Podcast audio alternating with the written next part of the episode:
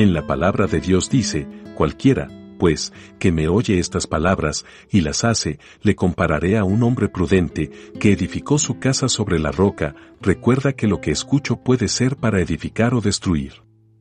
No olvides seguirnos en nuestras redes sociales como Iglesia Querit y acompañarnos en nuestros en vivos todos los domingos a las 9 de la mañana. Dios te bendiga hoy y siempre. Amada Iglesia, Dios le bendiga en esta mañana preciosa donde Dios nos regala un día más, donde podemos estar juntos, unidos aún por estos medios, dándonos fortaleza los unos a los otros. Y hoy más que nunca debemos hacerlo más cuando sabemos que aquel día glorioso y grande se acerca. Amada iglesia, en esta mañana quiero darle una gran bienvenida a estos medios y que el Señor Jesucristo sobrepuje en vuestros corazones el gozo, la paz, la alegría y el deseo y el, anhelo de fortalecer a su hermano débil.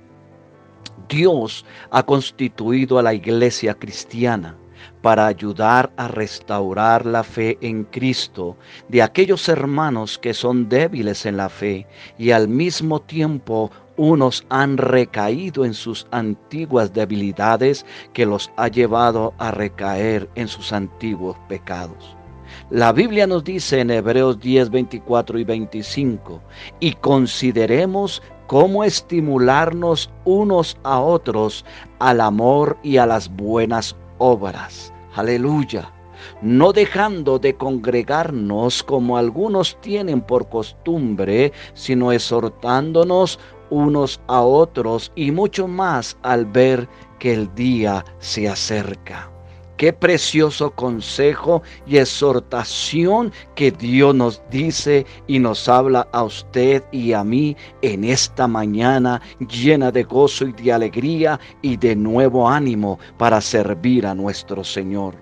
Cuán grande nuestro Dios que Él nos conoce y nos exhorta a la necesidad del compañerismo y adoración colectiva para evitar la inseguridad espiritual y tener plena certidumbre de nuestra confianza que es segura en Cristo Jesús.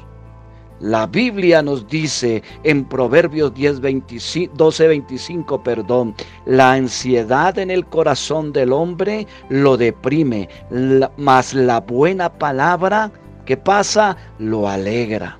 Todos necesitamos una vez que otra unas palabras de aliento de parte de nuestros hermanos, ya que en la prueba, tribulación, se nubla el entendimiento y se va el ánimo y se va y, hay desconcierto y necesitamos la palabra salida de la boca de nuestros hermanos y esa palabra que sale de la boca de nuestros hermanos no es más que la Biblia, o sea, la voz de Dios hablada para nosotros por medio de nuestros hermanos.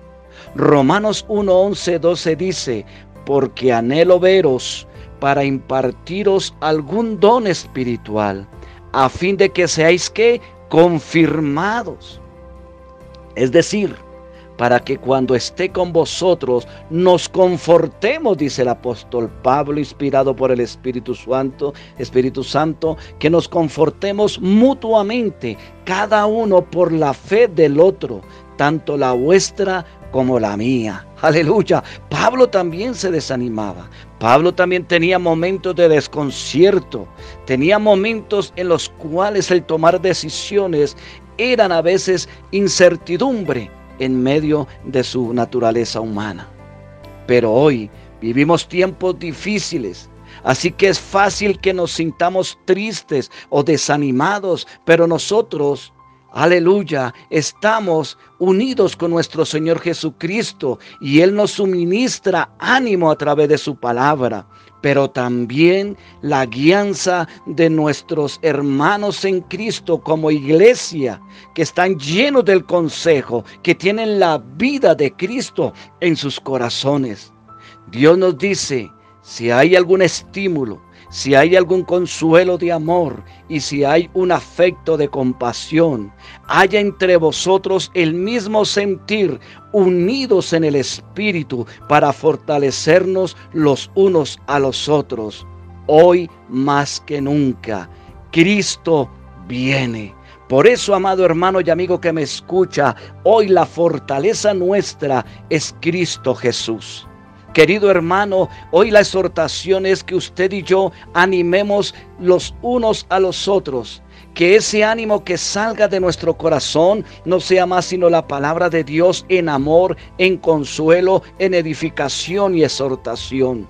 Por eso Dios hizo un pueblo, una iglesia en la cual sus dones, en la cual todo lo que Él repartió como Él quiso, la obra del Espíritu Santo está en medio de su vida y de mi vida para que nos fortalezcamos los unos a los otros.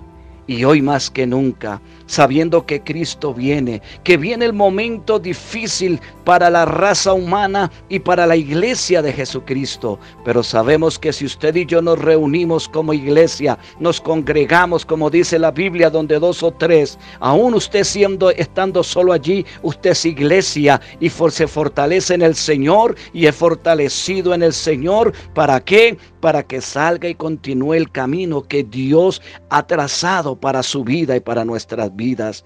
Por eso le dijo a Elías cuando estuvo en la cueva, come y bebe porque resto camino te resta, valga la redundancia. Falta camino por recorrer, amada iglesia, así que animémonos los unos a los otros en Cristo Jesús. Bendiciones.